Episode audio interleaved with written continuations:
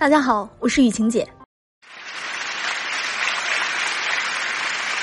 二零二零年终于过去了，跟往年不同的是，在二零二零年步入十二月开始，似乎再没有人喊着说“十二月对我好一点，十二月我要冲刺”，而是大家都在不约而同的呼唤着二零二一年的赶快到来。回首这一年，我相信很多同学心里都是五味杂陈。有同学说：“如果我没有那么任性，如果我没有那么多误操作，也许他就不会离开我了。”也有同学说：“庆幸我自己那么努力，在这个难熬的年份里，依旧成为了最好的自己。”是啊，有遗憾就有惊喜，有得到就一定会有失去，有人分开，那么也一定有人再次相聚。当我们回过头来看看这一年走过的路，我相信大家心里都有各种各样不同的形容词儿想要去表达，想要去描述。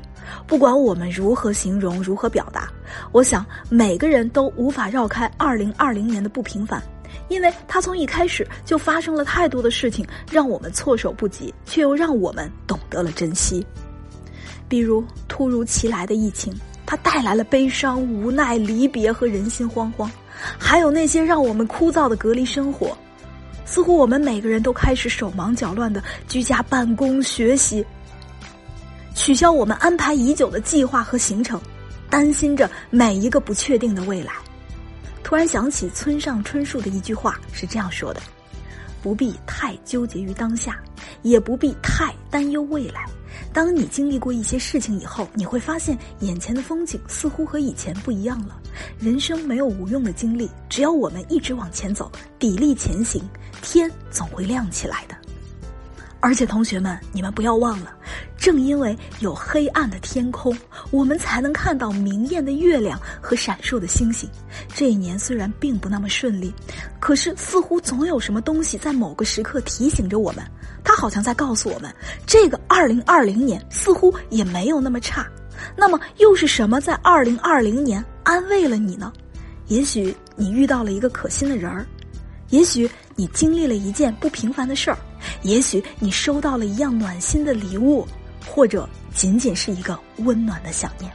不管是什么，我们都要相信，生活、工作、学习正在一天天的好转起来。不管二零二零年我们大家都经历了什么，可是我们都挺过来了。生活再不容易，却也从来没有磨灭我们心中的那一丝希望的光亮。人生的道路上，且行且珍惜。懂得感恩，感恩这一年带给我们快乐的人，同时也感谢那些带给我们忧伤和苦难的人，因为所有的遇见都是一种成长。用快乐丰盈的心态去面对每一天不能倒流的光阴，用一颗豁达的心对待所有的相遇。很多人都期待跨年，其实期待跨年并不是因为每年的最后一天会有多精彩。而是喜欢那种会让人对未来又重新充满期待、充满希望的感觉。总觉得遗憾可以弥补，好运似乎又再次满值了，故事似乎又才刚刚开始。说到这儿，我其实挺想问问正在收听节目的你，同学，去年陪你跨年的那个人还在身边吗？也许有人说夜在，也许有人说。不在了，不过都没有关系。